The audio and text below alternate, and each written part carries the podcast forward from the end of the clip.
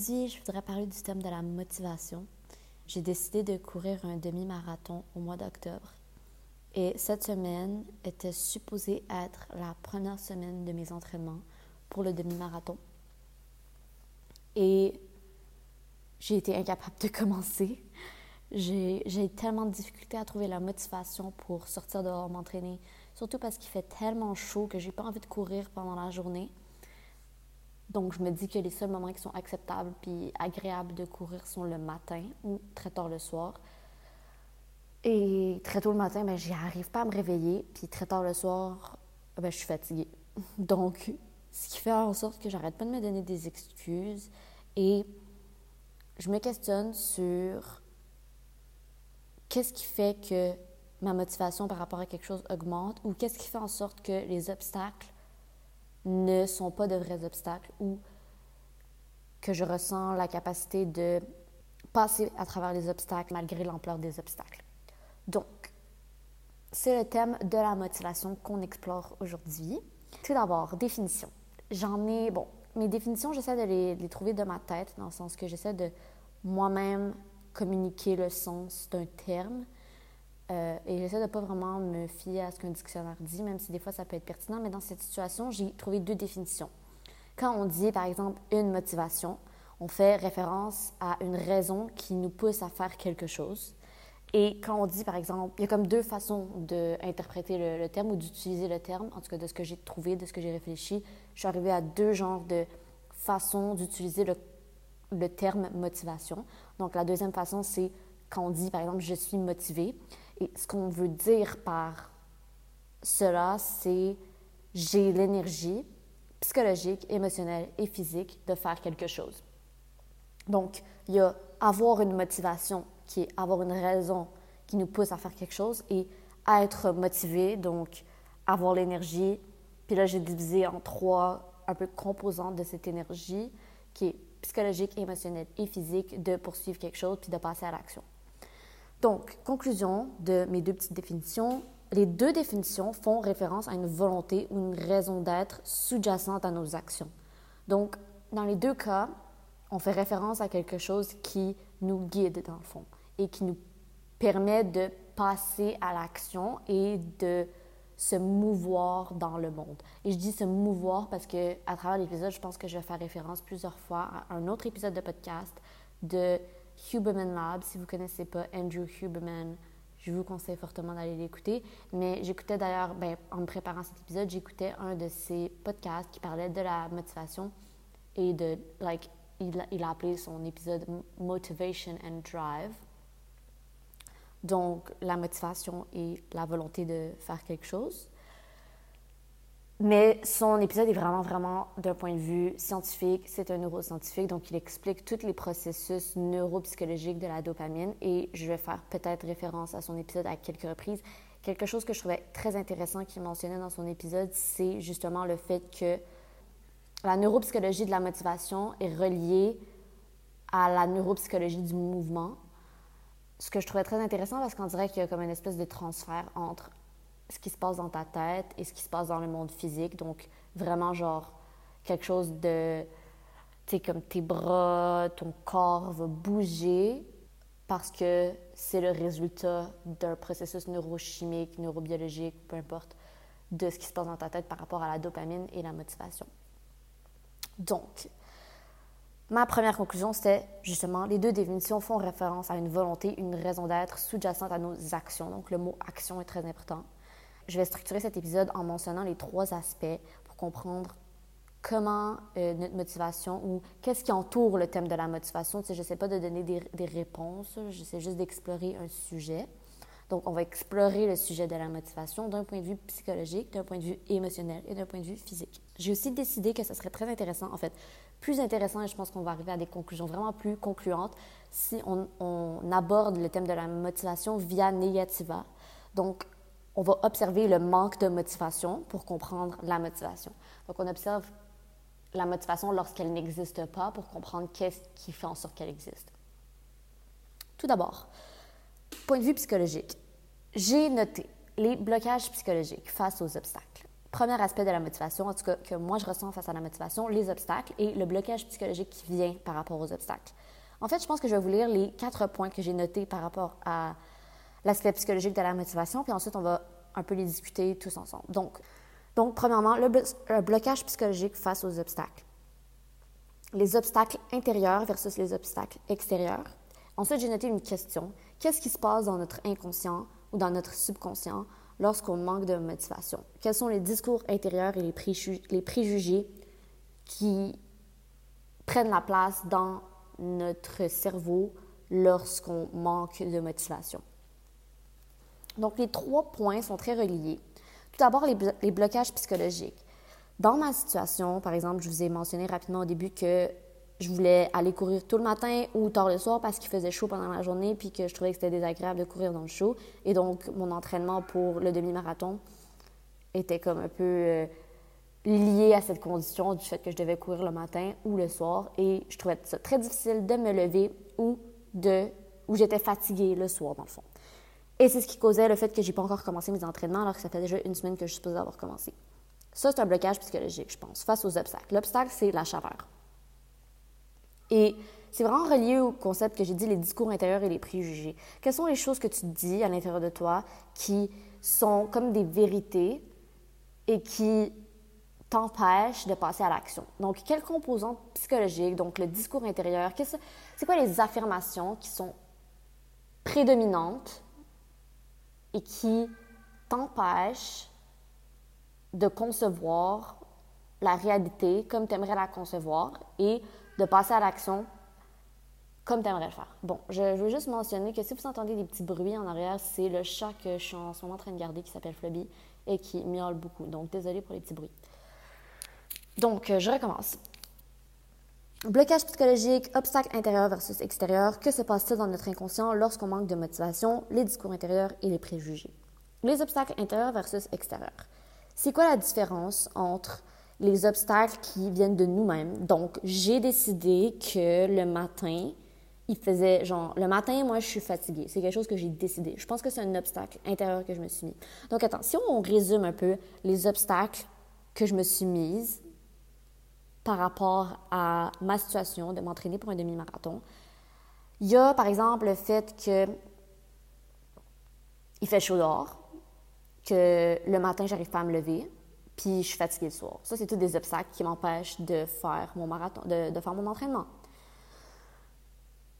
Il y a certains de ces obstacles qui sont intérieurs, il y en a qui sont extérieurs.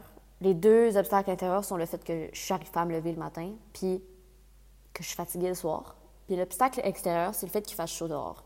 C'est un obstacle extérieur parce qu'il n'y a rien que je peux faire pour le changer, dans le sens que c'est un fait. Il fait chaud dehors, il fait 35 degrés. Genre, la météo me dit il fait 35 degrés, il fait chaud dehors, il n'y a rien que je peux faire pour changer cette réalité. Obstacle intérieur. Je suis fatiguée le matin, je suis fatiguée le soir. Ça, c'est des obstacles intérieurs que j'ai relativement le contrôle sur la situation, dans le sens que oui, ce sont des réalités. C'est vrai que je suis fatiguée le matin, c'est vrai que je suis fatiguée le soir. Mais dans quelle mesure est-ce que le fait que j'affirme que je suis fatiguée le matin et que je suis fatiguée le soir renforce le fait que ça devienne ma réalité? Ce que je veux dire, c'est que j'ai un peu choisi que c'était des obstacles. Dans le sens que si je me dis pas que je suis fatiguée et que je focus sur l'objectif que je me suis donné, c'est-à-dire de m'entraîner pour mon demi-marathon, on dirait que ces affirmations, ces préjugés, ces discours intérieurs prennent le bord un peu. Ce que je veux dire, c'est que j'ai choisi de mettre ces discours intérieurs dans une position supérieure à mon objectif. Puis là, la, la question, c'est pourquoi est-ce que j'ai choisi ça? Et ça revient à ce que je disais euh, au début, le blocage psychologique face aux, obstacles. Donc, comment est-ce que je conçois les difficultés dans ma vie? Ça, je pense que c'est une question très générale qu'on peut se poser par rapport à... Ben, pas c'est une question générale, mais c'est une question très importante qui affecte beaucoup d'aspects de notre vie. Euh, comment est-ce que je réagis quand quelque chose est difficile? comment est-ce que je réagis quand quelque chose m'empêche de poursuivre mon chemin? Je pense que, en ce qui me concerne et en ce qui concerne la majorité des gens, il y a un peu comme deux façons de concevoir les obstacles. Donc, un, je surpasse l'obstacle. Deux, ben, je, m'arrête. C'est trop difficile, c'est trop pour moi. Et, encore une fois, qu'est-ce qui différencie ces deux réactions par rapport aux obstacles? Comment est-ce que mon cerveau choisit qu'est-ce qui est possible d'accomplir et qu'est-ce qui n'est pas possible d'accomplir. Je, pose des questions et je réfléchis en même temps. Je, je ne sais pas tout à fait. Mon hypothèse, c'est que la façon que notre cerveau, ou que mon cerveau en tout cas, fait la distinction entre ce qui est possible et ce qui n'est pas possible, entre ce qui est difficile et ce qui n'est pas difficile, c'est par rapport à comment est-ce que je nomme les choses. Comme j'ai dit tout à l'heure, je suis fatiguée le matin. Ça, c'est une, affirmation, comme je l'ai dit, qui est relativement vraie. Mais tout le monde est fatigué le matin. Pourtant, il y a des gens... Bon, attendez, je ne veux pas généraliser. Pas tout le monde est fatigué le matin, mais la majorité des gens sont fatigués le matin. C'est normal d'être fatigué le matin parce qu'on transitionne entre le sommeil et l'éveil. Mon hypothèse, ce serait qu'en reformulant notre réalité ou la façon qu'on nomme les choses, que ce soit des, objets ou des événements ou des situations, même si ce sont des faits, on choisit de les observer d'une certaine façon. Donc, mon hypothèse, c'est que si on reformule cette perspective de la réalité, ben, on reformule un peu notre difficulté à passer au travers de certains obstacles et à accomplir les objectifs qu'on s'est donnés. Je pense que moi, je suis une grande fan de la langue et du langage en général, le fait de nommer les choses, de donner des définitions, de comprendre la nature des objets, de comment on les perçoit, parce que je pense que le langage explique, ou le langage est le fondement un peu de comment on pense. Je reviens très souvent à ce concept de comment est-ce qu'on définit les choses, comment est-ce qu'on conçoit les choses, comment est-ce qu'on aborde la réalité et quel impact est-ce que cette façon d'aborder la réalité a sur nous. Donc, ma réponse, un peu ma conclusion de cette petite réflexion ici, ce serait que les bloquants psychologiques par rapport à la motivation sont dus à la façon dont je conçois les, obstacles. Donc, les obstacles, je les ai nommés comme étant obstacles. Et quand je dis il faut reformuler, ça ne veut pas dire de de faire abstraction au fait que ce sont des obstacles. C'est pas ça. Genre, les obstacles sont des obstacles parce qu'il y a un fait qui quantifie un peu la difficulté qu'il faut pour les surmonter. Donc, oui, ce sont des obstacles. Mais est-ce que ce sont des obstacles qui sont en dehors de, ma, de mon, mon contrôle un peu? Par exemple, j'aimerais ça donner un exemple pour voir si ça fonctionne. Je suis fatiguée le matin, je suis fatiguée le soir. C'est vrai, c'est un obstacle à mon entraînement. Est-ce que par contre, ce serait pas suffisant de me dire, j'ai choisi de courir un demi-marathon? Une partie de, cet objectif est l'entraînement. Donc, le fait de se réveiller tôt est une partie nécessaire à mon entraînement, dans le sens que c'est une composante qui fait partie de l'objectif en soi. J'aurais aucun plaisir à courir un marathon, même si je pouvais. On dirait qu'il n'y aurait aucun plaisir à courir le demi-marathon sans avoir traversé toute la période de préparation qui vient avec. Donc, j'ai choisi, dans le fond, en me disant je veux courir un demi-marathon, j'ai choisi de faire quelque chose de difficile.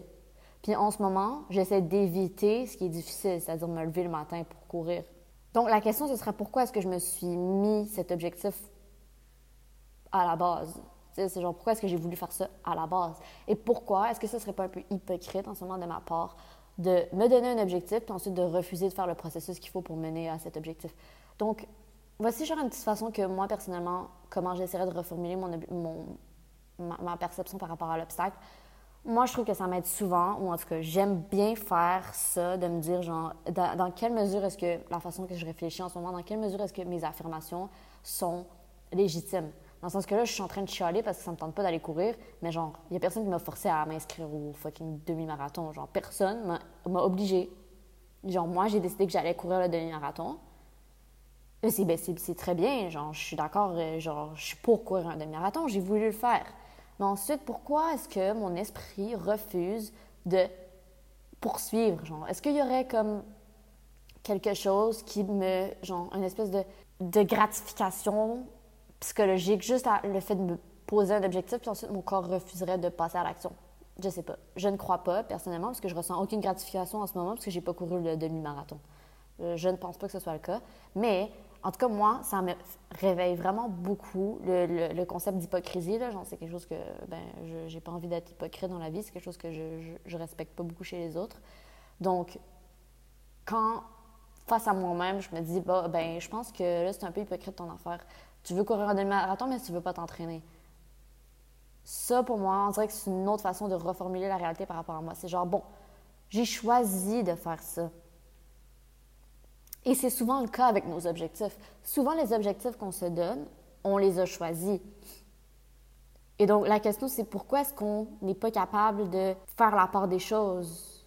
Ou pourquoi est-ce qu'on manque de motivation à faire ce qu'on s'est dit qu'on voulait faire? Dans le sens que je comprends quand on manque de motivation à faire quelque chose que on a été forcé à faire, ou tu sais, par exemple, quand tu es jeune et tu veux pas aller à l'école, on t'a pas nécessairement choisi d'aller à l'école, tu, le fais parce que tu es un peu, es un peu forcé. Donc ça, c'est un peu plus difficile parce que tu n'as pas la motivation, tu n'as pas de raison sous-jacente à tes actions. Mais tu t'es donné toi-même un objectif. J'ai décidé, je vais courir un demi-marathon. Pourquoi est-ce que je refuse de faire ce qu'il faut pour courir un demi-marathon? Bref, je pense que ça fait un lien un peu euh, direct avec le deuxième point dont je voulais parler, qui était la composante émotionnelle de la motivation. Et c'est là que je voulais parler d'hypocrisie un peu, le fait de se mentir à soi-même. Je vais vous lire encore une fois euh, les points que j'ai notés. Donc, composante émotionnelle de la motivation, faire de l'évitement, refuser l'inconfort, s'auto-manipuler versus se discipliner, se trouver des excuses, surmonter ses peurs et être hypocrite, donc se mentir à soi-même. Donc, tous ces éléments, bon, attendez, je vais commencer par l'hypocrisie. Je viens d'en parler, se mentir à soi-même. Tu te donnes un objectif, tu veux pas le faire. OK. Tiens, je veux dire, donne-toi pas d'objectif. Hein. Faire de l'évitement et refuser l'inconfort. Dans quelle mesure est-ce que mon incapacité à être motivée est reliée à mon incapacité à accepter la douleur qui vient avec l'atteinte de mes objectifs? Dans quelle mesure est-ce que je suis incapable d'être dans l'inconfort? Dans quelle mesure est-ce que je refuse d'être inconfortable émotionnellement? Genre, ça fait trop mal de se lever le matin puis de manquer de sommeil. Ça fait trop mal de courir 20 euh, km. C'est la composante, c'est une partie de la composante émotionnelle de la motivation. Je pense que c'est quand même assez tricky. C'est là, je pense que je vais parler aussi de dopamine. Dans l'épisode de Andrew Huberman, euh, ce qu'il répète à plusieurs reprises, c'est. Ben, il parle souvent de baseline. Quel est ton niveau de base de dopamine? Et comment est-ce que ce niveau de base fluctue à travers le temps et dépendamment des activités que tu entreprends? Donc, ce que j'ai compris, pour faire un petit résumé rapide, c'est que, que plus tu fais des activités qui vont stimuler ta production de dopamine, plus ta baseline va augmenter. Et donc, plus ce sera difficile pour toi de vivre du plaisir par rapport aux activités qui autrefois t'amenaient du plaisir.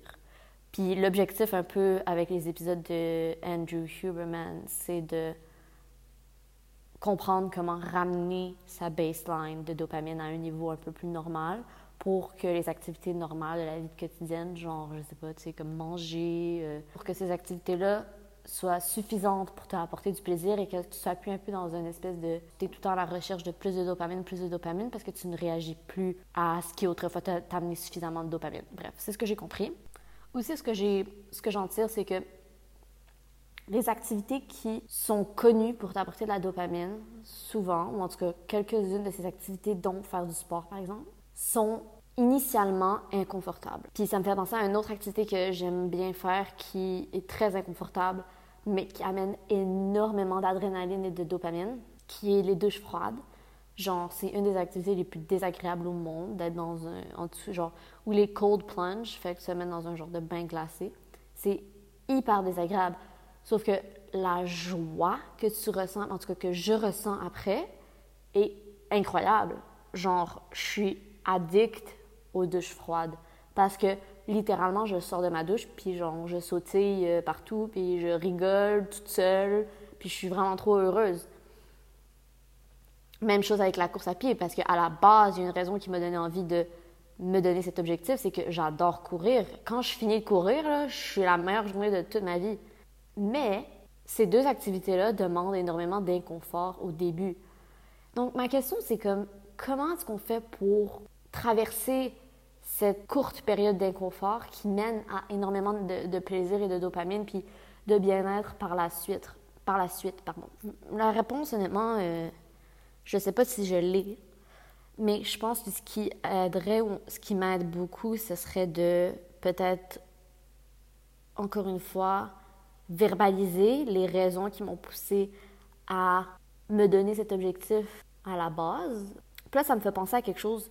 On dirait qu'au début, quand j'ai mentionné les deux définitions, donc la première, une motivation, et la deuxième, être motivé, on dirait que peut-être que la réponse pour être motivé, c'est, on dirait qu'il faudrait mixer les deux définitions, ou en tout cas, toujours utiliser les deux définitions conjointement. Dans le sens que pour être motivé, il faut se remémorer ses motivations. Dans le sens que j'ai, ce que j'ai l'impression, c'est que souvent on oublie un peu pourquoi on fait les choses ou pourquoi on veut faire les choses. Donc peut-être qu'une solution à la motivation, ce serait concevoir ses motivations, genre verbaliser ses motivations, genre se remémorer ses motivations. Un autre point que j'ai mentionné dans la catégorie euh, émotionnelle, s'auto-manipuler versus se discipliner. Ça, je trouve que c'est hyper intéressant, puis c'est un questionnement à se poser par rapport à nos objectifs. Souvent, genre, pour arriver plus facilement à faire, euh, à arriver à ses objectifs, on peut se faciliter la tâche. Dans le sens que, mettons, moi, le matin, j'ai de la difficulté à me réveiller. Ce que je vais faire pour me faciliter la tâche, c'est mettre mes vêtements de course au pied de mon lit, puis ma bouteille d'eau, puis tout, comme ça, j'ai vraiment le moins de, de, de, de difficultés à traverser pour arriver à l'action que je veux faire. Demander à quelqu'un de m'appeler le matin, comme ça, ils vont s'assurer que je suis réveillée, puis ils vont s'assurer que je cours, puis par exemple, je vais enregistrer ma course sur Strava, fait que je vais avoir comme la social validation de tout le monde qui va pouvoir voir que j'ai couru. Ça, moi, je considère que c'est s'auto-manipuler. Et c'est pas nécessairement mauvais. C'est juste qu'il faut en être conscient. Ça veut dire on se donne des trucs, et c'est bien se donner des trucs, euh, pour arriver à ses objectifs. Mais la question c'est, est-ce que tu es capable de faire l'inverse, qui serait de se discipliner, c'est-à-dire que malgré les, les, les, obstacles, malgré la difficulté de la situation, quand tu te donnes un objectif, tu le fais. Ça, c'est la discipline que j'appellerais. Fait que c'est comme, tu t'es dit que tu allais le faire, ben, on s'en foutu, genre, que, que genre, t'as pas besoin que quelqu'un t'appelle le matin parce que tu vas le faire. Parce que tu t'es dit que tu allais le faire. Ça, c'est la discipline. Puis ça, ça m'est arrivé, en, genre, j'ai réalisé ça en en parlant avec euh, une personne que moi, des fois, souvent, en tout cas, j'essayais de un peu me. Tu sais, de, pas de, de, me truquer un peu, tu sais, de me dire, ah, c'est plus facile si je le fais comme ça, puis ça, ça va m'aider, ça, ça. Ça, c'est pas mal. C'est juste qu'il faut en être conscient, comme je l'ai dit au début. Donc, souvent, moi, je fais ça, mais est-ce que ça t'arrive des fois de te, de te dire, bon, aujourd'hui, ça va être difficile, mais j'ai décidé que j'allais le faire, donc je le fais. Pas besoin de mettre en œuvre 10 000 stratégies pour que ça soit plus facile, puis que j'ai le moins de difficultés possible, puis que je me je m'auto-manipule. J'ai décidé que j'allais le faire. Fait que tu réalises consciemment qu'aujourd'hui, ça va être vraiment difficile. Genre, aujourd'hui, c'est difficile. Genre, j'ai pas le goût d'aller courir. Il euh, y a personne pour m'appeler pour me réveiller. Strava est down. Genre, on s'en fout. peu importe. C'est difficile aujourd'hui, mais tu as décidé que tu allais le faire. Donc, discipline, tu le fais pareil. Je trouve que c'est quand même très intéressant d'essayer ce mode de pensée de temps en temps. encore une fois, je dis pas qu'il faut le faire tout le temps, parce que moi, je suis une grande fan de, un peu de mettre en œuvre mon environnement autour de moi pour me faciliter la vie. Mais c'est hyper intéressant de se demander, sans toutes ces stratégies, sans toute cette espèce d'auto-manipulation, est-ce que tu es quand même capable d'aller, de, performer puis de, de faire ce que tu dis que tu allais faire? Puis moi, je me suis rendu compte que la réponse, des fois, c'est non. Et ça, je trouve que c'est un peu triste quand même parce que oui, on se met des stratégies pour arriver à nos objectifs, mais est-ce qu'on est dépendant de ces stratégies? Je trouve que ça, c'est pas nécessairement bénéfique, puis ça perd un peu la valeur de ces stratégies. Euh, dans le sens que moi, je conçois un peu peut-être les stratégies comme quelque chose qui facilite la tâche au quotidien, mais que dans un monde parfait, dans l'idéal, on serait quand même capable d'arriver à nos objectifs sans ces stratégies-là. Bref. Surmonter ses peurs. Mais souvent, j'ai remarqué que moi, ma procrastination ou mon manque de motivation, il vient avec, comme j'ai dit tout à l'heure, euh, un préjugé, un peu une peur, quelque chose qui est euh, imprégné dans mon esprit comme étant dangereux, entre guillemets, ou étant négatif, quelque chose que je veux éviter. Ça, je l'ai mis dans la catégorie émotionnelle parce que c'est vraiment quelque chose d'émotif, même si ça se conçoit à la base dans, ton, dans ta psychologie un peu, puis dans ta façon de penser je pense qu'après avoir, comme j'en ai parlé tout à l'heure, après avoir reformulé tes objectifs, puis avoir genre, utilisé le langage pour concevoir la réalité différemment, après avoir fait ça, tu te retrouves face à une peur qui n'a rien de rationnel à la base, mais que malgré tes efforts de reformulation, elle persiste, parce qu'elle n'est pas, n'est pas rationnelle, donc il n'y a aucun moyen de la déconstruire rationnellement. Elle persiste, et donc il faut juste un peu faire preuve de courage, comme on dit, puis de aller au-delà de ses peurs et de prendre action malgré le fait qu'on a peur. Ça, c'est littéralement la définition du courage, c'est de faire les choses malgré le danger mais peu importe que le danger soit réel ou non, on perçoit un danger. Donc, le, courage, ce serait de passer à l'action malgré cette peur. Troisième composante de la motivation, la composante physique. Je vous lis un peu les, euh, les points que j'ai mis. Regard sur notre santé. Modifier son environnement pour répondre à ses besoins et avoir un groupe de support. Donc, je les ai mis dans la section physique parce que c'est toutes des choses qui sont un peu euh, extérieures à nous-mêmes ou qui ont rapport à notre corps. Donc, regard sur notre santé. Ce que je me suis posé comme question, c'est dans quelle mesure est-ce qu'on est apte à réaliser nos objectifs? Par exemple, qu'on parle pas de la course à pied, par exemple, qu'on parle de, je sais pas, un objectif académique, un objectif dans ta carrière, un objectif de, je sais pas, peu importe. Est-ce que tu te donnes les moyens de réussir tes objectifs d'un point de vue physique? Dans le sens que, est-ce que tu es tu prends soin de toi? Est-ce que tu es en santé? Souvent, moi, ce que je remarque quand je discute avec les gens, c'est que souvent, les gens sont très fatigués. Est-ce que tu prends. Est-ce que la moindre des choses, ce serait de, faire, de t'assurer que tu as, bonnes, as suffisamment de sommeil? Parce que comment est-ce que tu veux être motivé à faire quelque chose quand la base n'est même pas comblée? Dans le sens que tu manges pas bien, puis tu dors pas bien, puis tu bois pas d'eau, genre. Comment est-ce que tu veux après, comme, je sais pas, genre, gagner plein d'argent, puis euh, avoir des bonnes notes, puis blablabla. Genre, pour moi, on dirait que ça, c'est encore peut-être un peu une forme d'hypocrisie, dans le sens que tu fais même pas la base. Genre, comment est-ce que tu peux vouloir faire plus? Regarde sur notre santé. Quand tu fais la base, est-ce qu'il y a des choses que tu pourrais améliorer? Est-ce que tu pourrais comprendre comment ton corps fonctionne? Parce que, comme j'en ai parlé tout à l'heure, la motivation, c'est neuro... c'est quelque chose qui se passe dans ta tête. Tu comprends? Dans le sens que c'est autant d'un point de vue euh, de ta psychologie que d'un point de vue biologique de la dopamine qui est émise dans ta tête. Mais là, je suis pas neuroscientifique. Là, fait que je sais pas exactement comment ça fonctionne, mais je sais que ça a une composante biologique. Est-ce que tu t'es donné la peine de comprendre comment ton corps fonctionne pour un peu optimiser ces processus-là et comprendre que quand tu n'es pas motivé, ben, il y a des raisons qui font que tu n'es pas motivé au-delà de comme je l'ai dit tout à l'heure, la façon dont tu euh, définis tes, tes, obstacles et comment tu définis ta réalité, il y a des composantes physiques qui font que c'est difficile pour toi d'atteindre tes objectifs. Je pense que si vous, genre, ça vous intéresse, le podcast de Huberman, comme je l'ai dit plusieurs fois, est excellent pour comprendre la base de de la biologie euh, qui concerne la motivation. Ensuite, modifier son environnement pour répondre à ses besoins. Comme j'ai dit tout à l'heure, il n'y a rien de mal non plus à optimiser les choses qui nous entourent, je pense. Moi, par exemple, comme j'ai dit, avant d'aller courir, je mets mes vêtements, je mets ma bouteille d'eau, je mets mes souliers de course. Tu sais, mettons, si ton objectif, c'est manger plus santé, puis que tu as plein de malbouffe dans ta maison, puis tu as plein de sucreries dans ta maison, on dirait que tu n'optimises pas ton environnement, genre, tu t'aides pas. C'est plus cette composante-là de la motivation, dans le sens que si tu augmentes toi-même les obstacles, tu sais, on a parlé d'obstacles au début, tu sais, il va, toujours avoir des obstacles. Mais genre, si tu fais exprès d'en avoir plus, c'est évident que tu vas ressentir encore plus de difficultés à atteindre tes objectifs. C'est un peu encore peut-être une forme de hypocrisie dans le sens que si tu mets pas en place les choses que tu t'es... Tu si tu t'aides pas, pourquoi est-ce que tu, pourrais réussir quelque chose en ayant énormément de difficultés autour de toi? Je sais pas. Groupe de support.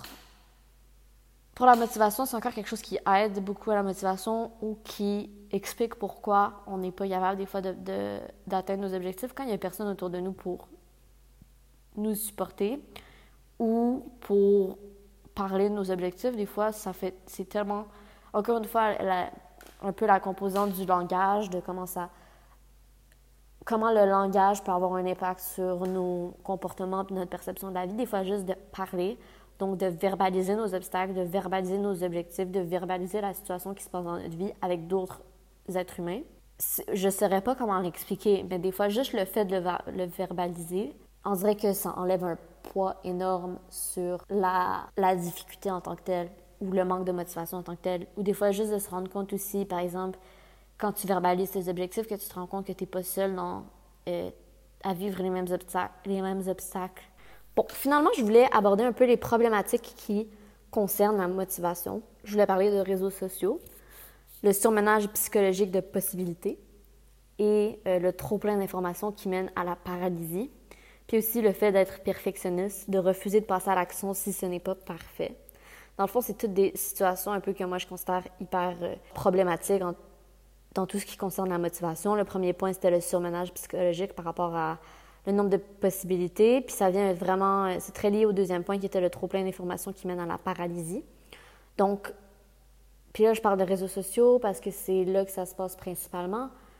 Mais moi, ce que je ressens, c'est que souvent, quand il y a trop d'informations, quand il y a trop de possibilités, quand il y a trop d'idées, quand il y a trop de chemins possibles, mon cerveau arrive à la conclusion que c'est trop difficile.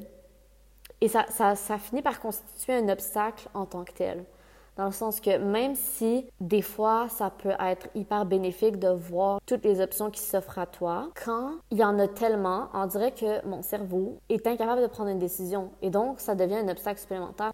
Par exemple, il y a trop de façons de s'entraîner différemment, il y a trop d'options d'entraînement pour un demi-marathon.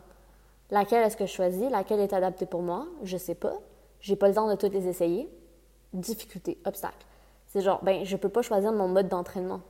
Ou genre, par exemple, tu essaies de manger santé, il y a tellement d'opinions différentes sur qu'est-ce que tu devrais manger, qu'est-ce que tu devrais pas manger, blablabli, blablabla.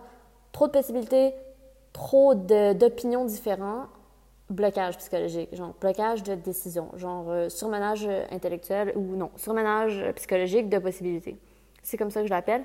Je trouve que c'est une problématique par rapport à la motivation. Puis c'est une problématique qui me touche particulièrement parce que moi, quand j'ai un problème ou même quand j'ai un objectif, j'aime ça comprendre comment l'atteindre. Donc, j'aime ça d'un point de vue un peu comme quasiment intellectuel, essayer de documenter la meilleure façon d'atteindre mon objectif ou la meilleure façon de surmonter un obstacle. Donc, j'aime ça m'informer.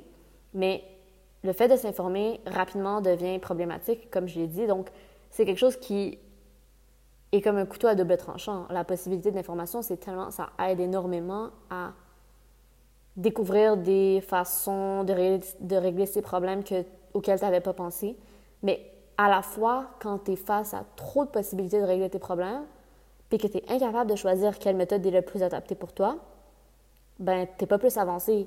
Puis je trouve que ça, c'est très problématique. Et moi, ça vient vraiment impacter ma motivation parce que je suis comme, ben, regarde, c'est genre, je suis même pas encore débutée les actions pour arriver à mon objectif que je suis déjà euh, dans la merde, genre. Fait que je reste dans la paralysie où je suis comme, où je tombe dans une autre forme de paralysie qui est comme, ah ben, je dois tout comprendre avant de pouvoir passer à l'action.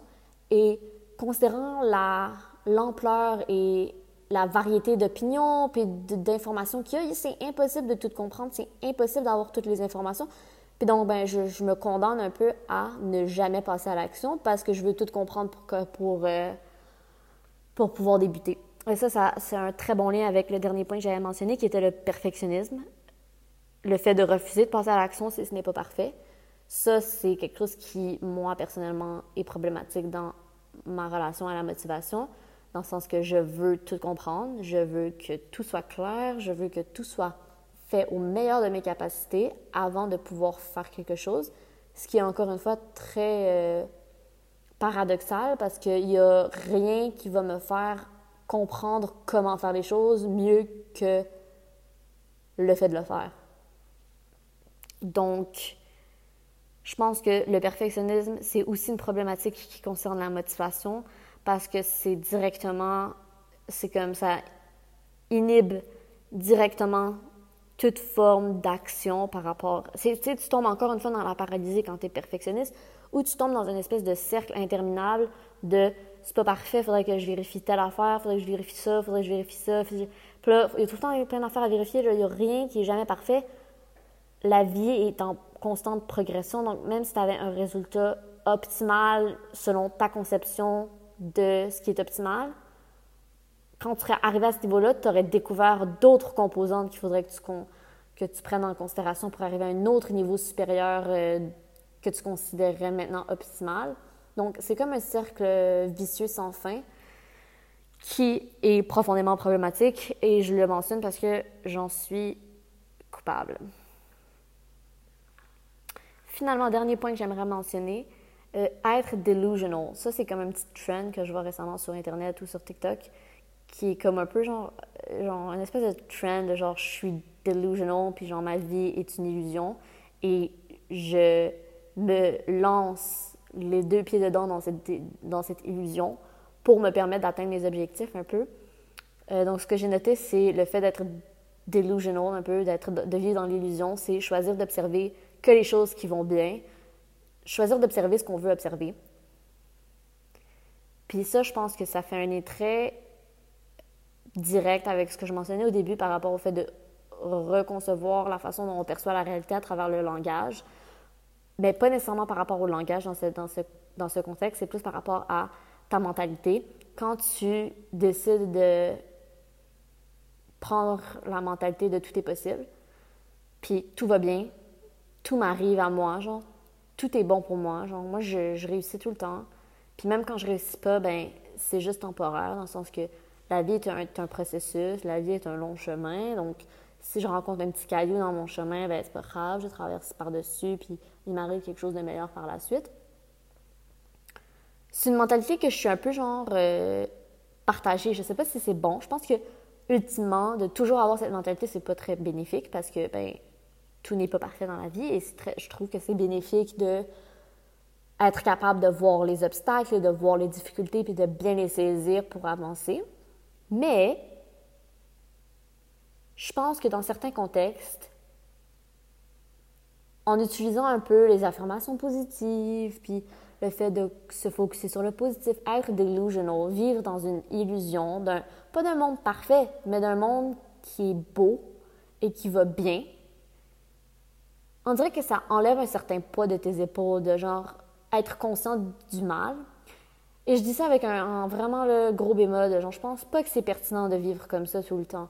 Mais quand on décide d'entreprendre quelque chose, d'avoir un objectif, je pense que surtout au début, quand on est dans une période d'adaptation, une période de nouveauté, une période où on essaie de, vraiment jongler avec différentes réalités, dans le sens que, bon, moi, je débute mon entraînement, donc présentement, je m'entraîne pas et éventuellement, j'aimerais ben, m'entraîner régulièrement. Donc, quand je suis comme en transition entre ces deux réalités, on dirait que de voir tout comme étant beau, genre, waouh, j'ai tellement de temps pour m'entraîner, genre, waouh, il fait beau dehors, il fait soleil, au moins il pleut pas. Tu sais, genre, on dirait que de sublimer la réalité, de choisir délibérément de faire abstraction à ce qui ne va pas temporairement, je pense que c'est quelque chose qui est extrêmement bénéfique parce que ça permet automatiquement, genre extrêmement rapidement, d'enlever tous les obstacles. Puis là, c'est pas de dire que les obstacles ne sont pas réels, ils sont réels, mais on choisit de ne pas les observer. On choisit de faire abstraction de ces obstacles temporairement, le temps de bâtir un peu la force qu'on a besoin pour être capable de dealer avec ces obstacles-là de façon appropriée une fois qu'on aura les outils pour le faire. Parce que je trouve que souvent, il y a une espèce de transition quand on se donne un objectif de genre, là, je suis pas capable, là, je suis capable. La transition entre ces deux mondes-là, il y a comme. T'acquiers des compétences, t'acquiers des outils, tu rencontres des gens, deviens meilleur, euh, tu bâtis ta confiance en toi, blablabla. Bla, bla. Et une fois que toutes ces choses-là sont acquises, ben là, les objectifs qui au début étaient insurmontables, t'es comme, ah ben là, c'est un grain de sel, genre, pas de problème, euh, on tasse ça avec le bras, on tasse ça avec le pied, genre, pas de problème. Puis je pense que dans certains cas, puis je mets un gros bémol là-dessus, bien honnêtement, je suis tellement pas sûre que ce soit nécessairement la meilleure façon d'aborder la situation, mais je pense que des fois, on n'a pas le luxe d'aborder la situation de la meilleure façon qui soit. Dans le sens que des fois, il faut juste avancer, comme, faut juste avancer. Genre, on s'en fout, on fait plein d'erreurs sur le chemin, mais c'est la seule façon d'avancer et donc il faut le faire. Fait que moi, j'encourage quand même cette façon de penser. Quand c'est trop difficile, quand tu as l'impression que tu as tout essayé, ben regarde, fais juste faire abstraction. Faire abstraction, tu focuses sur qu'est-ce qui est positif, qu'est-ce qui va bien, puis tu mets en œuvre tout le positif dans la vie pour psychologiquement te relever et acquérir des compétences techniques et profondes pour tackle, un peu comme on dit en français, pour euh, faire face à ces obstacles-là et ces difficultés-là. Bref, donc c'était tout pour euh, moi. C'était ma petite réflexion sur la motivation, euh, en espérant que ce soit suffisant pour que j'aille courir demain matin. Mais sinon, je vais vous retrouver dans l'épisode de la semaine prochaine. Merci.